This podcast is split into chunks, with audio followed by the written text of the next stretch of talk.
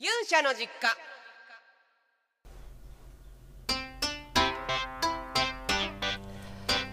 どうも劣化です。皆さんお帰りなさい。というわけで、えー本日もこの実家に帰ってきてくれたみんなをお迎えして、えー今週はどうしようかな。なんかこうあれですよね。コーヒーとかじゃなくてもなんかハーブティーとか入れて差し上げたいぐらいのマザーです。どうもマザー劣化です。ハーブティーって言っちゃったけどハーブティー暑いよね夏ね。ちょっと最近あの気象がちょっと尋常でないので、えー関東は暑いですしちょっと西日本とか九州はすごく雨が降って大変だったりしましたしいやーこの夏大丈夫かなってこのままいっちゃうのかなって。あれ？梅雨ってどうなったんだっけなとかちょっといろいろ心配なこともあるんですけど皆さんは、えー今週はどんな感じに過ごしてらっしゃいますでしょうか？学生の皆さんは多分もうね大学生とかは今テスト真っ最中でそろそろ夏休みもしかしたらもう夏休みの人もいるかもしれないし、えー学生さんじゃない人は夏休みとは名ばかりのただ暑いだけの普通の日が続くっていう感じだと思うんですけど。いやうちはですねいろんなことが起きてますね本当に。はい。夏ですね。夏なんですけどなんだろう今月ちょっとですねあのちょっと自分的にはお仕事も忙しいということもありまして残念ながらあのあんまり夏を感じれそうな気配はまだ今のところ来てないわけですよ。えまずね夏を感じたい我が家として我が家というかマザーレッカとしてはですねあの実家に帰ってきたみんなにもぜひねこ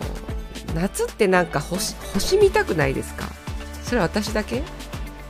マザーだけ？私は星を見たいんですよ。星を見たいんですけども今年なんとあの大好きな七夕も大抵あの七夕って無駄に子供と一緒に夜外に出てあの無駄にめちゃめちゃ暗い東京の空で星を探すみたいなことをするんですけども、えーそれができないぐらいの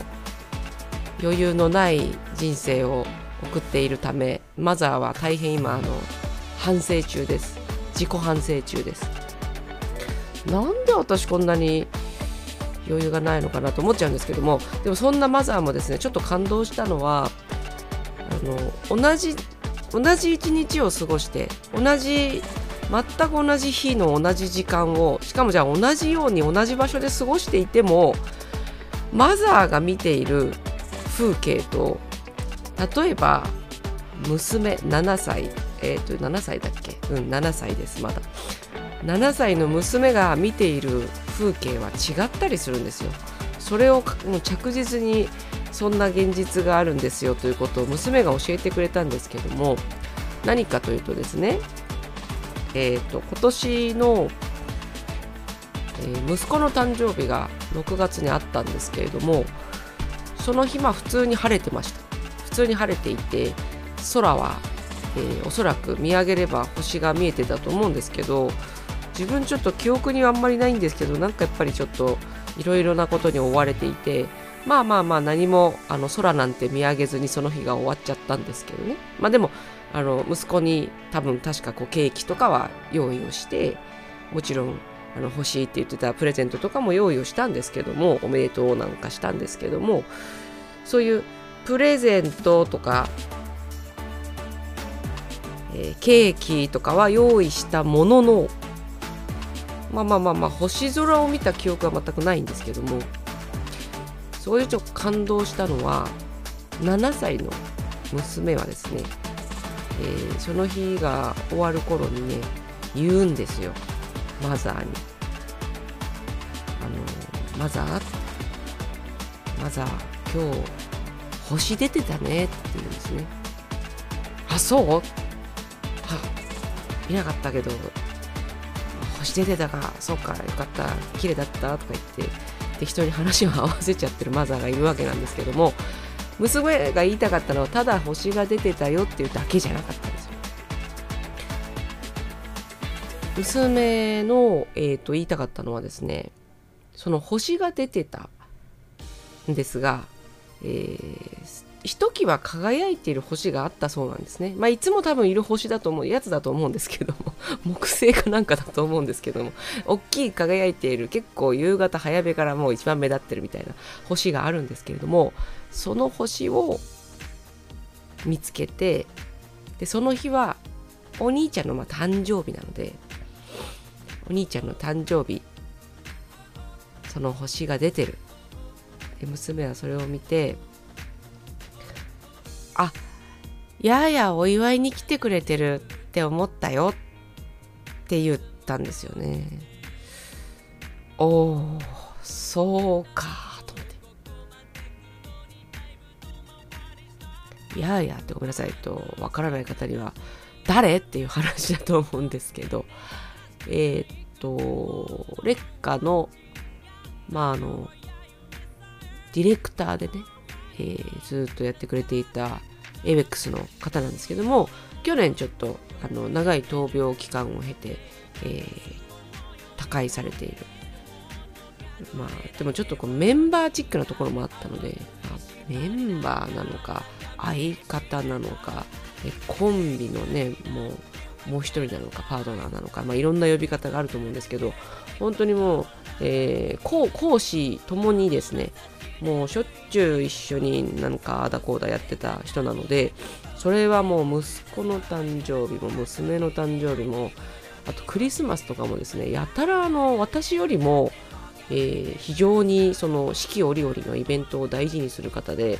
特に子供に何かこうお祝いをしてあげるようなイベントは私が忘れてると怒って「おい今日はこの日だろちゃんとやるんだ」みたいな感じであのプレゼント用意しちゃうからやるんだぞみたいな感じで言ってくれるような人だったので、えー、娘のねすごい短い人生まだ7年しか生きてない中でもすごくその印象があるみたいで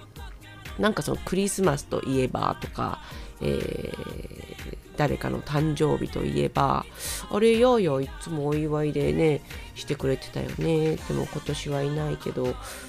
お星様になって見てくれてたよって言ってきたのを聞いて衝撃を受けてああおお私そこまでの余裕がなくて空を見れてなかった。ごめんつってよよよと思うんですけどいや同じ日同じところに生きているのになんて見えてる世界が違うんだろうと思ってすごいこう衝撃を受けたわけですよ。まああの仕方がないっちゃ仕方がないとは思います。多分その子供時代も経験している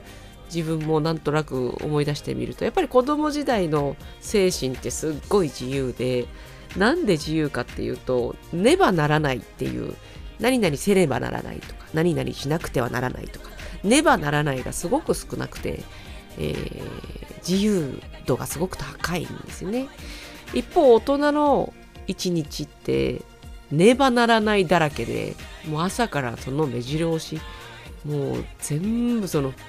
棚卸しから始めるみたいな。やることが山積みで、それを片付けたら、はい、一日終わって学士みたいな感じもあったりするので、あ全然大人の人はそこで自分を責めることはないよと思うんですけどうん、思うんですけどすごいなんだろうなその娘のその星を見上げて星を見つけてその光ってるひときわ目立ってる星と見つめ合ってああやあやだ。来てくれた。あ後で教えてあげよう家族に って思ってたその様子がうわーすごいいいなってあの純粋に思いました。私にそれができてないなっていうのがなんかちょっと悔しくもありながら寂しくもありながらでもなんか大人になってどうしたら自分をもっと子どもの時の状態に戻せるかなって一つのテーマでもあるような気が最近してきてまして、えー、自分も大人になってまだあの数年とかじゃなくて大人になっても一回りぐらい今してきたのでそう考えるとそろそろ子供に戻っていいかなじゃないですけど、まあ、戻るの難しいんですけども、えー、意識的にね大人枠からこう子供枠にまた戻っていくこともちょっとなんかこう必要なのかもしれないなっていうことを最近ね富に思います。こんなあの純粋な存在を周りに見ているので。はい、そんなお話からちょっと始めさせていただきましたけれどもそうなの。だからね、あのー、ちょっと今日実家に帰ってきてくれたみんなには是非言いたいのはあのー、たまにこう自分をね子供に戻してあげてください。なかなか難しいし私もできてないんですけどいつもいつもやんなきゃいけないこととか、えー、賢く立ち回ったりとか仕事片付けたりとか楽になることばっかり考えているかもしれないんですけどなんかあの純粋に子供の頃ってやんなきゃいけないことよりもやりたいこととか楽しみなこととかでいっぱいだったと思うんですね。そっちの方にちょっとこう意識を奪われる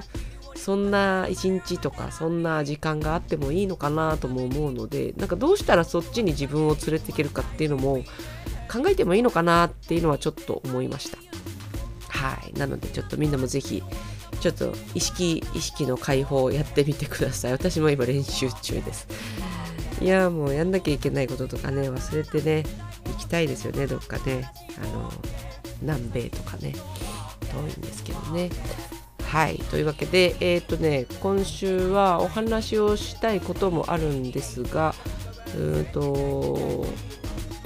まずどっちからいこうかな、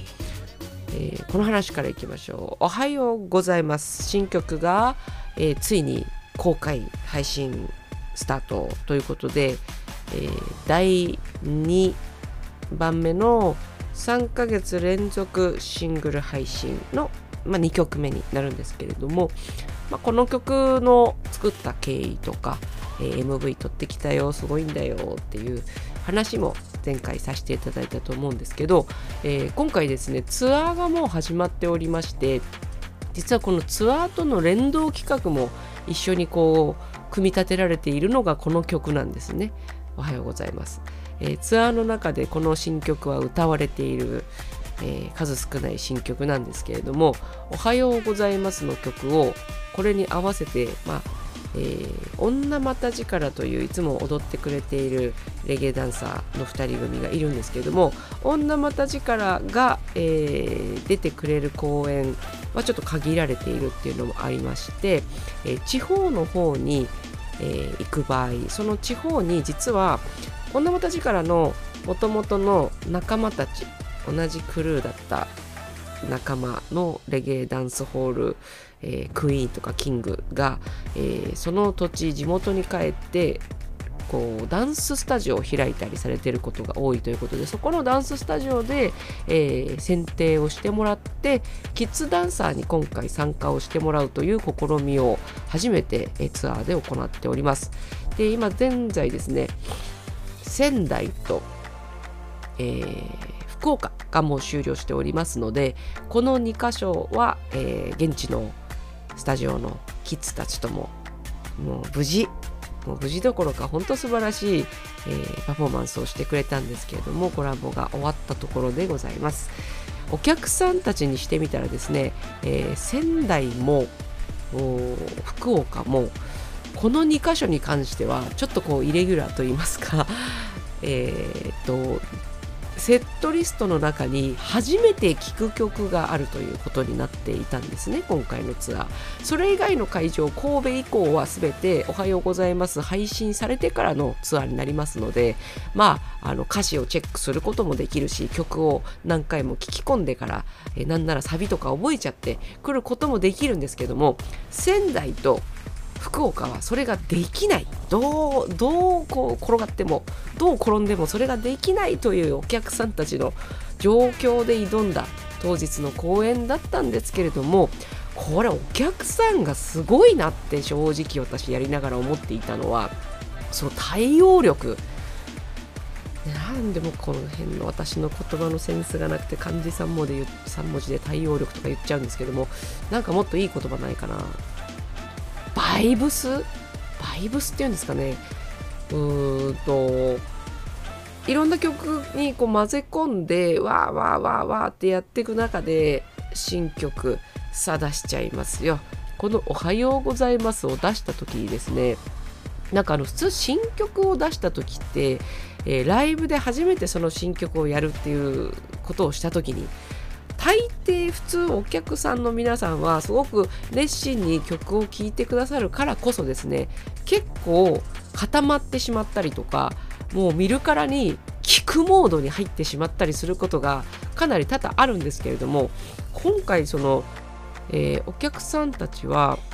初めて聴くその曲でじっとしてなかったんですね。全然この2箇所あの曲を出してないところの公演の2箇所の話なんですけれどもみんなすごくあのその瞬間でその曲を受け取って歌詞とかはもしかして分かんないかもしれないですよ。もう初聴きだから。初聴きだし私ちょっとこ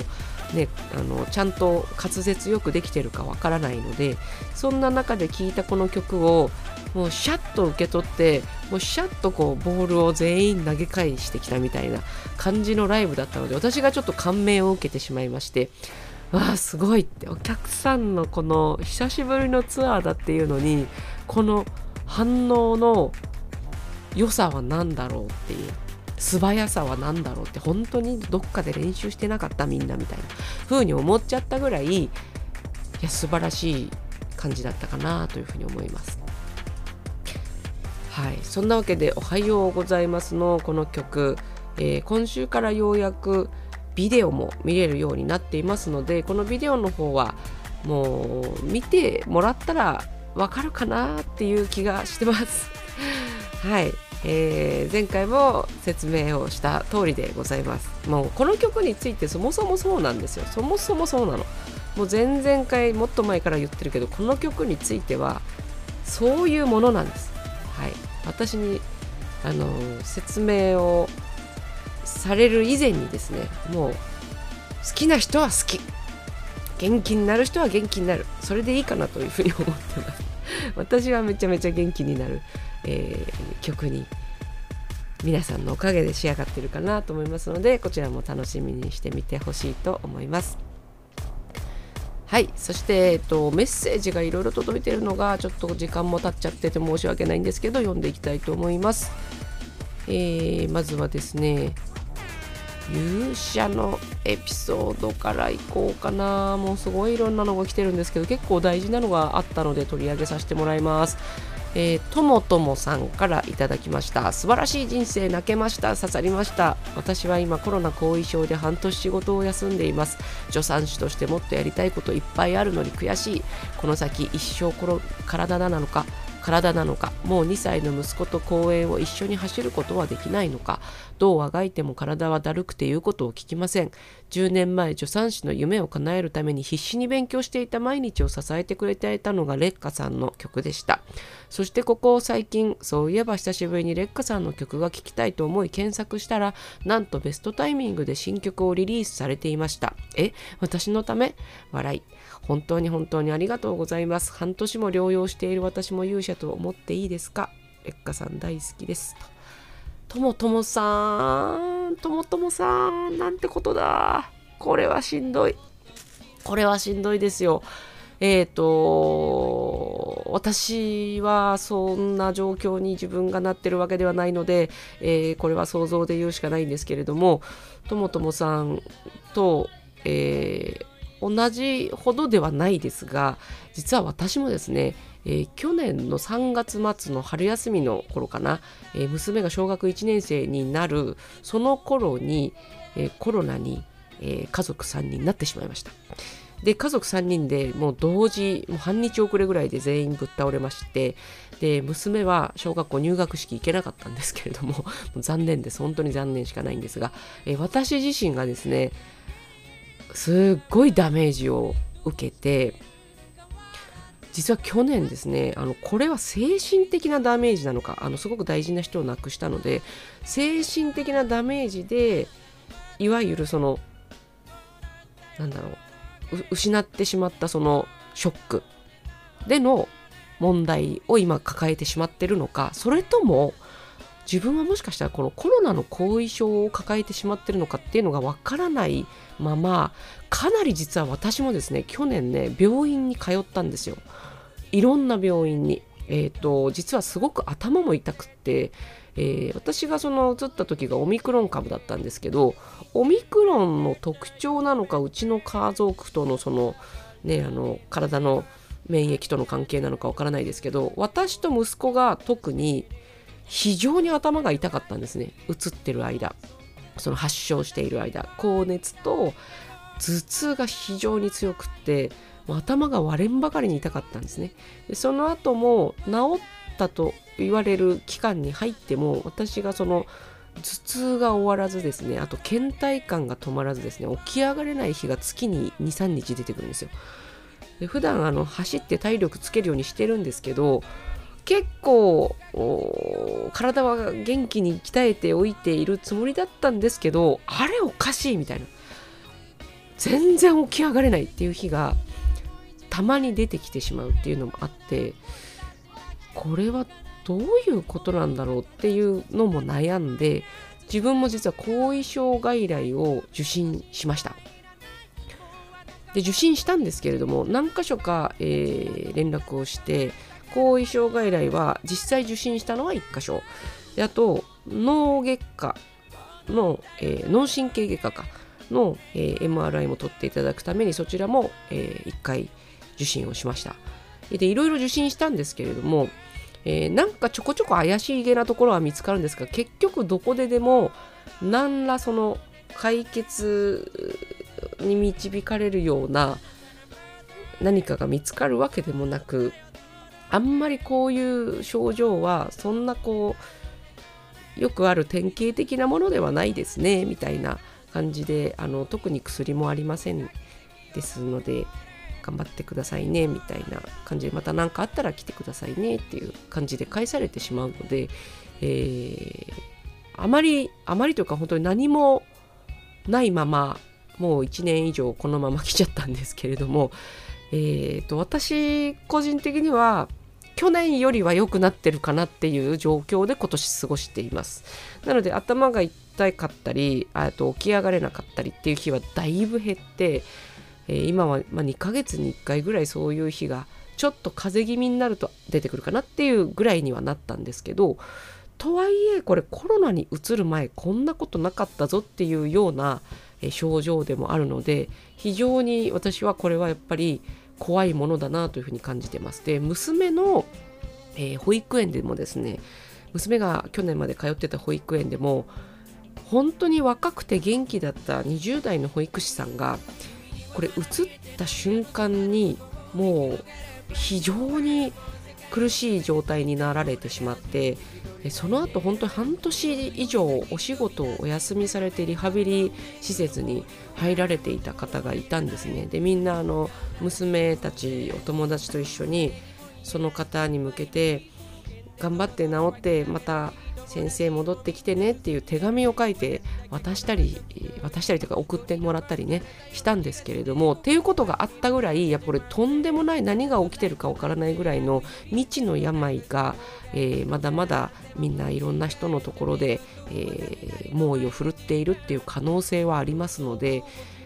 これコロナが全然うつっても風邪ぐらいだったとかあの何にも残らず大丈夫だったっていう方がいるのはそれは本当事実だと思うんですけれどもそういう方がいるということがコロナが怖くない病気であるということにはつながらないと思いますので人によっては重症化するどころか、えー、重症化はしなかったのにその後ずっとその症状が残ってしまうとか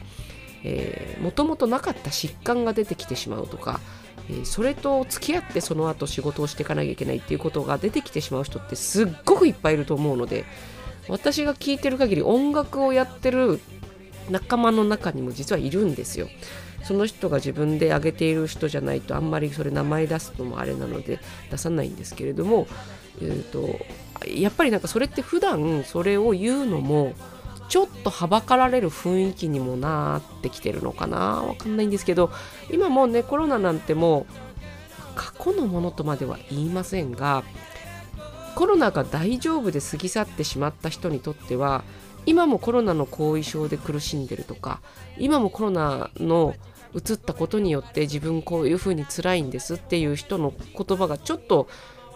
あのあんまりそうなの？みたいな。よくわかんないっていうふうに思われちゃうかもしれないからかあんまりそのこういうふうに苦しんでいる人の声がどこか大きくこう流されているわけでもないし探せばすごいいっぱい出てくるんですよ。結構探す人が探すとねツイッターとかでも相当出てくるので、えこれはあまりあの舐めてはいけないものだと思いますし本当に辛い人は本当に辛いと思いますし、え実際私も冗談でなく現在進行形で、えー、少しわずかながらも残ってるというふうに疑っている、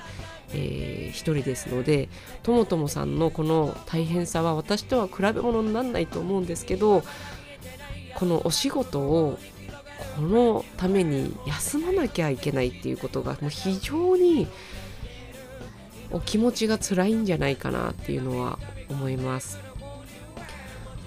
なんですが、えー、その保育士さんのね話先ほどお伝えした保育士さんはその後お仕事に戻ってくることはできているんですね。で完全に元通りともいかないし映ってなかった頃のようにとはいかないかもしれないんですけどもとはいえやっぱり体ってすごいなって思うところもありまして体の免疫力もう人のその体力生命力ってやっぱりすごいなって思うところもあって時間とともに少しずつなんですけど螺旋階段登るみたいに本当に少しずつちょっとずつ良くなっていくっていうこともこれもまた事実かなとあの人によってっていうところもあるのでこのスピード感はそれぞれなんですけど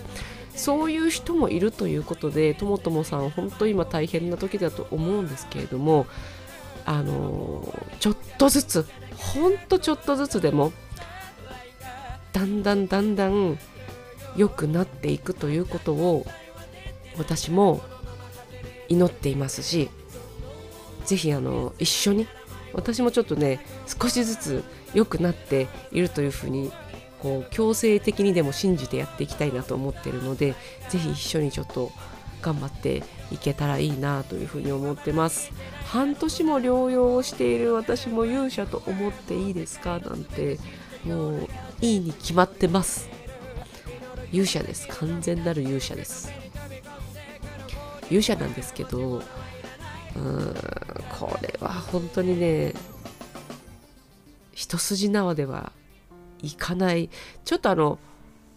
怖がらせるつもりではないんですけれども本当にいろんな方がいらっしゃるようなので、えー、不安だったら本当にいろんなこう情報を調べてみる。もしくは、えー、療養期間にま通われているということなのでお医者様からえー、こういう例もあるこんな例もあるそしてこんな例からこういうふうに治った方もいるとかねいろんなお話を聞くことによってあの少し前向きになれるところも出てくるかもしれないので是非自分が少しでも前向きになれるような情報を集めていただけたらいいかなというふうに思います。はい。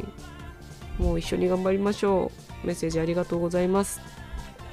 えー、それでは次が、えー、ジェイクさんからいただきました。レッカさんこんにちは。いつも夫婦でレッカさんの歌を聴いて日々癒されています。えー、レッカさんには、えー、嫁を励ましてほしくて投稿させていただきました。僕の嫁が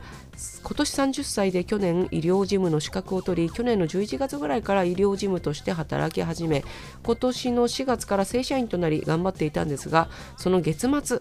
えー、院長からいきなり辞めてほしいと言われ解雇されました。理由は経営が厳しくこのまま正社員を雇い続けられないと。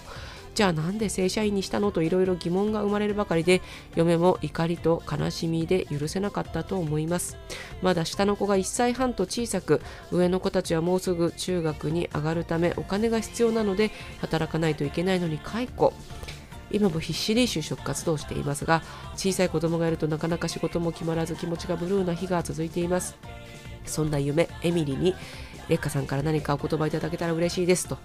すいません。この投稿をちょっとあの長いこと読めてなかったのでちょっと時間が経っちゃったんですけれどもジェイクさんの奥様のエミリさんのお話ですね。いやエミリさんのこのお話も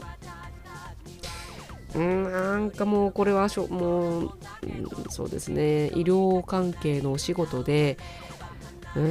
ん経営が厳しいという話を最近もやたらあちこちで聞きますのでこのエミリさんと同じような思いをされてる方がもしかしたら他にもいるかもしれないってちょっと思っちゃうんですけどもこれはそうですね。本当に4月に正社員になれた。けれどもその月末月内に辞めてほしいと言われるというのはちょっとなんで雇ったんですかっていう話になりますよね。そんなそんな状況で新規の募集されてたんですかっていうちょっとなんかドキドキしてしまう話なんですけれども、まあ、そこをちょっと責めてももう本当に今からもう取り返しもつかないかもしれないので大変悔しいし大変あのねあの振り返ったらいろんなことを言いたくなっちゃうんですけれどもエミリーさんが素晴らしいなと思うのは医療事務の資格を取ってらっしゃるんですよね。そう。それがまず大金金星。あまた今日変な3文字熟語がいっぱい出てくる。大金星って言っちゃった。合ってるかな使い方。いや素晴らしいことだと思うんですよ。医療事務の資格を持ってる小さい子小さいお子さん抱えたお母さんってなかなかそんなねたくさんいるわけじゃないと思うのでそれはすっごい、えー、素晴らしいことだと思います。私の周りもですね、えー、お子さん育てているお母さんて、まあ、お子さん小さい時はそんな働きに出ようとはやっぱならないかもしれないんですけどおっしゃる通りエミリさんみたいにですね上のお子さんが中学生とか、まあ、早いと小学生とかもしくは高校生とかになってるとまああの仕事を長いことされてなかった人も含めてまた仕事をしようかなって思う方やっぱすごく多くて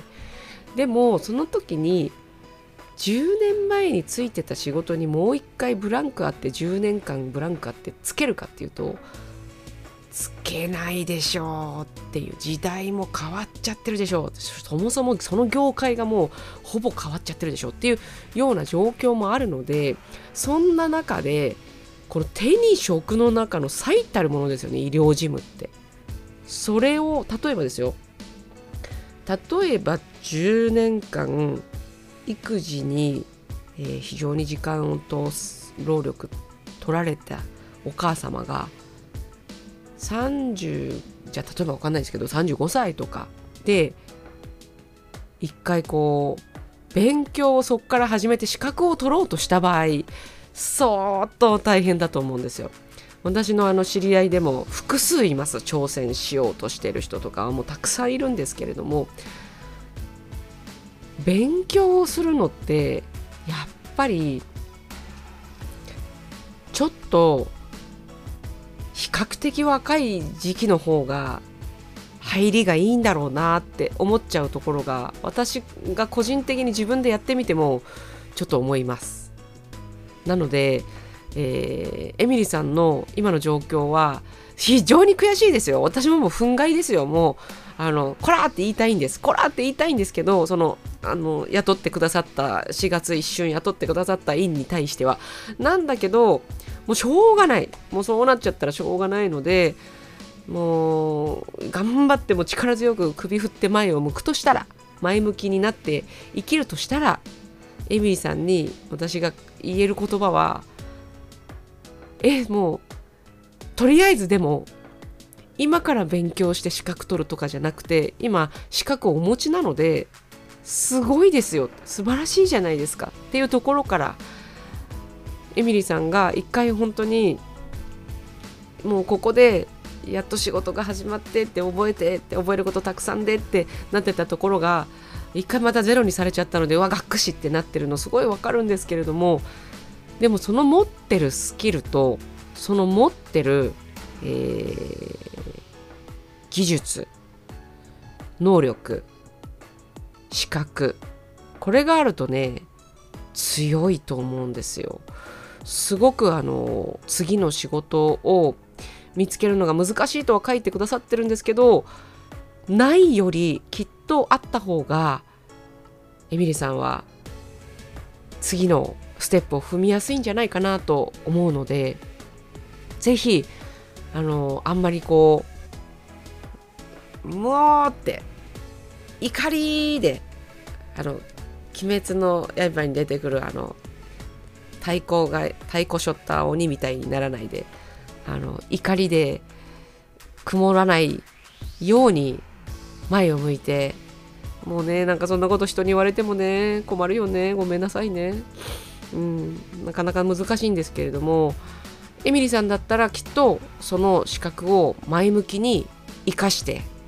くださると思います。しかも下の子まだ1歳半でしょ？上の子がもうすぐ中学とはいえですよ。まだまだめちゃめちゃ大変じゃないですか。魔の2歳児と言われる頃がこの後来るわけですよ。ねそんな中で本当に一生懸命やってらっしゃると思うのであのもうダメなものはあまりこう追い求めすぎず。でも手に入ったものはもうめちゃくちゃ喜んでクラッカーとか鳴らしちゃってもう花火とか買ってきちゃって。パーティーしながら生きていく感じでどうでしょうか。本当、えー、日々育児とお仕事と家事とご苦労様です。ねこれはねエミリーさんとジェイクさんのご夫婦だけじゃないと思うんですけれどもね、親御さんの介護をしてらっしゃるっていう方もすごい増えてらっしゃるしもういっぱいいっぱいもういろんな人に本当に日々お疲れ様ですとご苦労様ですとありがとうお伝えしたい。えそんな私マザーレッカはい時間が来てしまいましたので、えー、今日はごめんなさい。この2通だけで、えー、メッセージはおしまいになりますが、えー、勇者の実家では募集しているメッセージいろいろありまして聞いてよマザーレッカの方で、え相談とか愚痴も聞いて差し上げることもできますしあとは何だろう。なんだっけ、え勇者エピソードはそうです。もう全ての人が勇者ですから、えー、強い人かっこいい人偉い人だけじゃないですから。かっこ悪い人大募集ですよ。私を筆頭に。はい。ぜいぜい。今日ちょっとぜいぜいしてすいませんね。ずっとぜいぜいしてるんですけど。えっ、ー、とねあともう一個あったな。なんだっけなテーマ。あそうだ。目指せ竜王の城というね。あの、なんかこう目指している目標とか